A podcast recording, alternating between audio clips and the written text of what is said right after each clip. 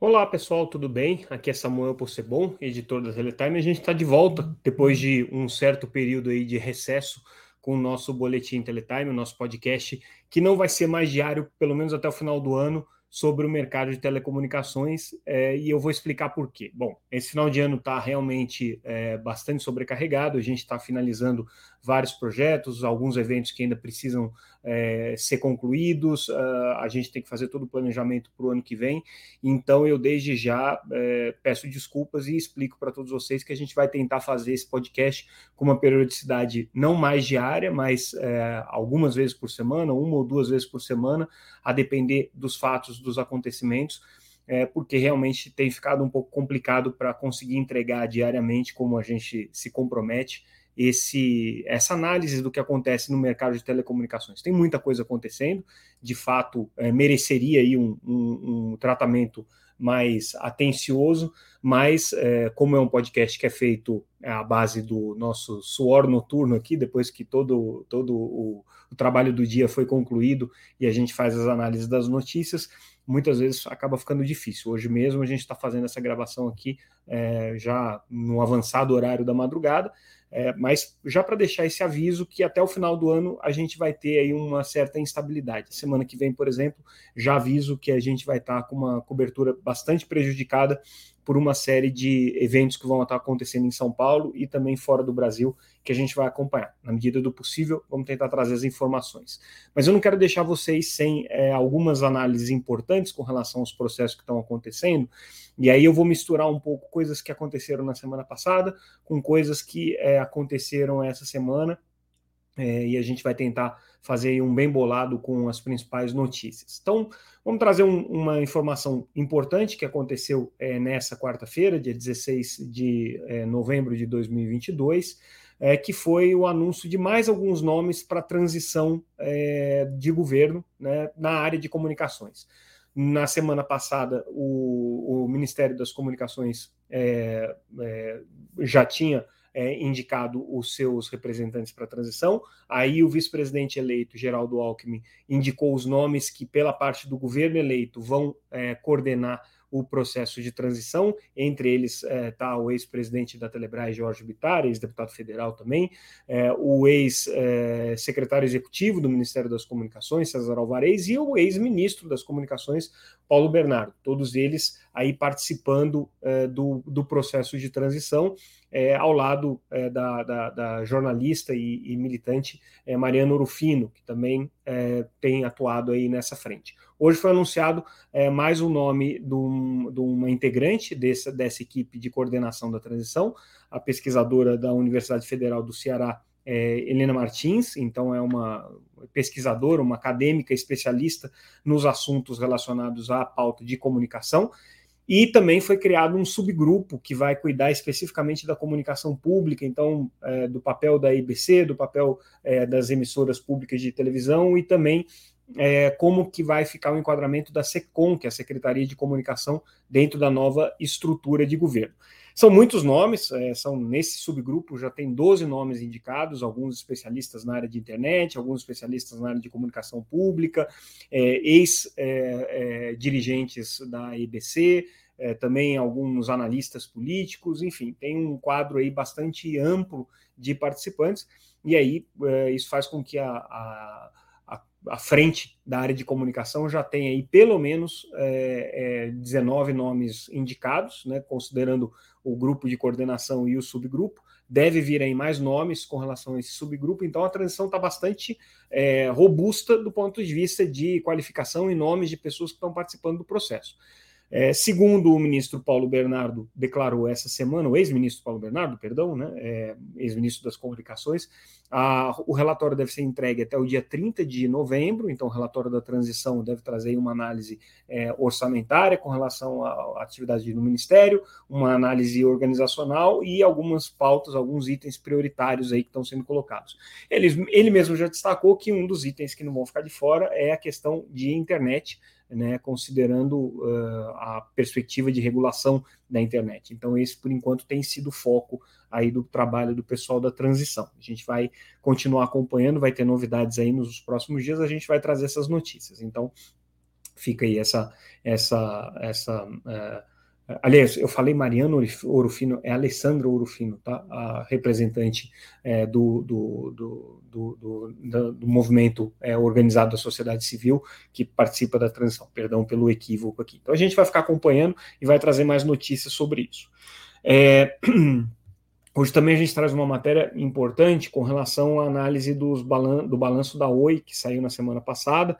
É, e aí esse, esse balanço da Oi tem trazido muita apreensão aí no mercado, é, principalmente de investidores, porque os números da Oi não estão é, legais. Né? A Oi tem tido um, uma queima de caixa muito significativa, prejuízos significativos, ainda que a empresa tenha conseguido crescer bastante em receita de fibra e tenha recuperado aí uma trajetória de crescimento é, com fibra, é, isso ainda não tem sido suficiente para tranquilizar e os papéis da empresa ainda estão uh, numa, numa sofrendo aí um, uma, uma, um processo de especulação bastante intensivo. A Oi vai aprovar a, a, consolidação dos papéis, então isso vai dar um pouco mais de, de é, é, solidez ali para a cotação, porque não vai ser um, um, valor tão irrisório, né? Isso não quer dizer nada, na verdade, é só uma consolidação mesmo dos, dos números. Mas aí a gente traz uma análise que é, eu fiz com relação ao dilema da concessão, olhando o balanço da Oi é, tem algumas questões interessantes ali que você tem que, é, que, que, a gente pode observar. A primeira delas é que é, o serviço de telefonia fixa hoje é evidentemente deficitário, apesar da Oi não trazer é, qual é o, o, o, problema né, do ponto de vista é, financeiro da, da, concessão de telefonia fixa, não diz quanto que é esse prejuízo, a gente pode inferir que ele não é pequeno. Isso porque a empresa ela fatura hoje com telefonia fixa na rede de cobre 330 milhões de reais por trimestre. Esse foi o número do terceiro trimestre, tá? Só em custos de manutenção e investimentos necessários nessa rede, tá? a Oi tem aí quase 200 milhões de reais, só em investimentos e manutenção dessa rede de cobre, tá? Sem colocar ainda os custos de operação, os custos de pessoal, os custos de marketing, de vendas, né? É, e, obviamente, os tributos, a carga de tributos que é bastante grande. Então, assim, certamente a concessão de telefonia fixa da Oi hoje é uma operação deficitária. Tá? Para se ter um nível de comparação aí, se a receita da Oi com telefonia fixa na rede de cobre é de 330 milhões de reais, com é, os serviços de banda larga em fibra, né, considerando todos os serviços que ela presta em cima da fibra, a receita dela já passa um bilhão de reais por trimestre, segundo os dados desse trimestre.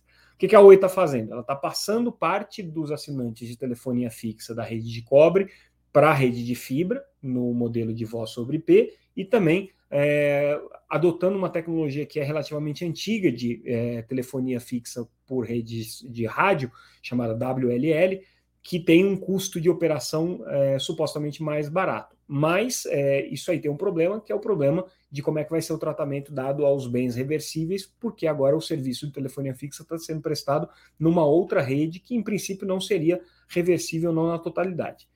Outro problema do balanço da Oi, é, outro ponto importante para ser destacado, não exatamente um problema, é que ela teve um crescimento do, da despesa operacional muito grande, principalmente na, na questão de é, aluguel de infraestrutura de rede. Então, ela teve um aumento de quase 40% nesse custo, está hoje próximo aí de 900 milhões de reais, é, e isso decorre do início do contrato com a Vital, que é a prestadora de rede neutra, que presta serviço de banda larga para a Oi, e aí a Oi agora paga é, o aluguel da rede da Vital para poder oferecer o seu serviço de banda larga fixa. Isso tem onerado muito, tem pre pressionado muito o caixa da Oi. Do ponto de vista é, é, operacional, é, considerando só o, o, resultado operacional, a Oi está tendo aí quase um prejuízo de um bilhão de reais por trimestre, segundo o dado do último balanço. Se você ainda jogar o prejuízo financeiro que ela tem pelo serviço da dívida, esse valor triplica, triplica para quase 3 bilhões de reais por trimestre. Então, é, é, um, é um, um, fardo pesado que a Oi carrega. É, existe a perspectiva da Anatel conseguir é, aliviar um pouco essa carga regulatória, mas precisa ter uma mudança, um ajuste na regulamentação nesse sentido, que não é uma coisa simples de fazer. Uma parte dessa, desse ajuste tem que ser feito por decreto, e aí o que nos leva ao problema de que esse é um tema que tem que ser é, encarado pela é, comissão de transição de governo, né, pelo, pelo grupo de transição do governo, porque é um abacaxi que vai explodir no colo do futuro governo Lula. É, a concessão vence em 2025, até 2025 é, o Lula né, vai ser presidente, vai ter que administrar esse, esse abacaxi, esse pepino aí, chamado Oi, que é, certamente já acendeu aí alguns sinais de alerta na Anatel, que acompanha, do ponto de vista da sustentabilidade da concessão, é, o funcionamento da empresa.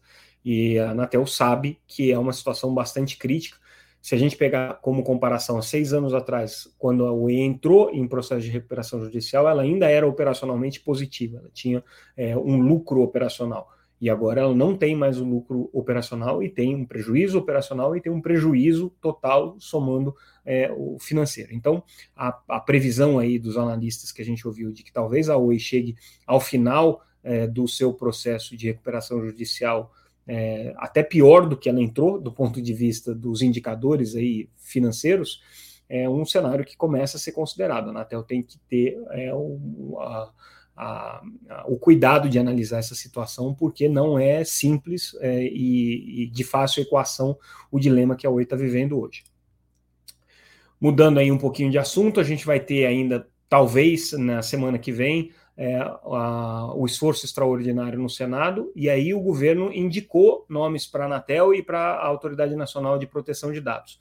É, no caso da Anatel, a indicação é do jurista Alexandre Freire, ele está indicado para substituir o conselheiro Emanuel Campelo, que deixou a Anatel no começo de novembro, é, e o Alexandre Freire é indicado supostamente pelo Toffoli e pelo deputado Cezinha da Madureira. Esses são o ministro Toffoli do, do Supremo e é, o Cezinha da Madureira, deputado pelo PSD é, do, do, de São Paulo.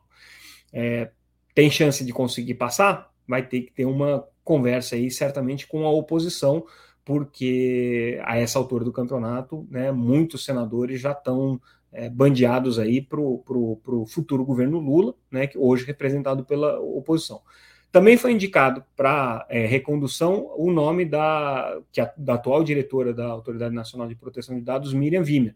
A Miriam é servidora de carreira, servidora de carreira da Anatel, tem muito conhecimento na área de telecomunicações, na área de proteção de dados e foi diretora na, no processo de criação da NPD. Então, ela está indicada aqui para ser reconduzida. É, provavelmente a Miriam vai ter um pouco mais de facilidade para conversar com o novo governo, porque ela já trabalhou é, na época do governo Lula no Ministério das Comunicações, então ela já conhece, né, o, o no governo Dilma, na verdade, não no governo Lula, mas ela conhece já o, o modo de, de, trabalhar do governo do PT e é, certamente tem diálogos aí abertos. Resta saber se o fato dela ter sido indicada pelo Bolsonaro vai causar algum tipo de atrito ou não, mas do ponto de vista técnico é um nome que tem aí uma, uma, uma é, um reconhecimento de todas as partes aí do processo político. Vamos saber como é que vai ficar isso.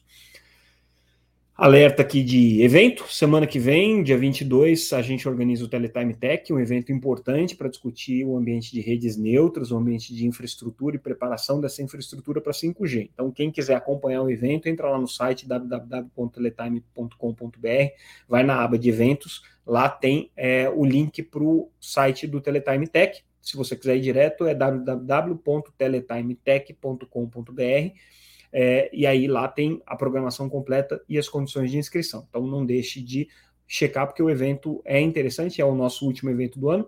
Vai ter também o seminário da BDTIC no dia 23, que a gente vai falar um pouco sobre ele amanhã. Hoje é, o destaque aqui é para o Teletime Tech. Falando então de 5G, que é um dos, um dos temas que a gente vai explorar aí no Teletime Tech, hoje o conselheiro da Anatel e vice-presidente da agência, Moisés Moreira, disse que espera que até o começo de janeiro, até o dia 1 de janeiro, já haja pelo menos 420 cidades com é, 500 mil habitantes é, com o, a frequência de 3,5 GHz liberada, o que significa que se as operadoras quiserem iniciar os serviços de, 4, de 5G nessas cidades, já vai ser possível. Então, mantendo aí aquele ritmo intenso de liberação é, da frequência para poder é, ter o início do serviço de 5G, a Anatel aqui está com essa perspectiva de já ter mais 420 cidades é, resolvidas até lá. E aí hoje foi publicação de balanço da BrisaNet e publicação de balanço da Desktop e a novidade aqui para as duas é que na verdade elas tiveram um aumento de rentabilidade, um aumento do lucro em decorrência principalmente, não vou entrar em detalhes dos números, dos balanços, está lá na matéria, entra lá no site confere, mas o que é interessante, tanto do ponto de vista da BrisaNet, quanto é, do ponto de vista da desktop, é o aumento da receita e, e do lucro deles é, em função da diminuição da velocidade de construção da rede. Então, elas estão investindo menos na construção da rede, isso está aumentando a rentabilidade, é um processo clássico aí de, de é, é, melhoria dos indicadores financeiros, você tira um pouco o pé do acelerador, isso faz com que a operação seja mais rentável. Então, isso já tinha acontecido no balanço da Vero, que a gente publicou é, os, os, dados é, no, no, na semana passada, e também agora acontecendo no balanço da, da Desktop e da BrisaNet.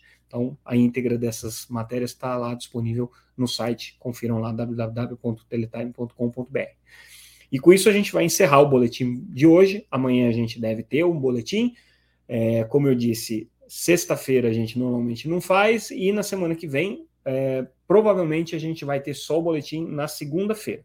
Eu vou tentar fazer os boletins também na terça e na quarta, mas a gente está com a logística mais complicada na semana que vem por conta dos eventos. Então, já peço desculpas antecipadamente, que a gente vai quebrar um pouco a nossa periodicidade nesse final do ano é, a revelia aí da minha vontade, gostaria de poder continuar, mas é, como eu disse, esse é um podcast movido a suor e lágrimas. Então, estamos aqui tentando entregar o melhor possível nesse final de ano tão corrido para todo mundo.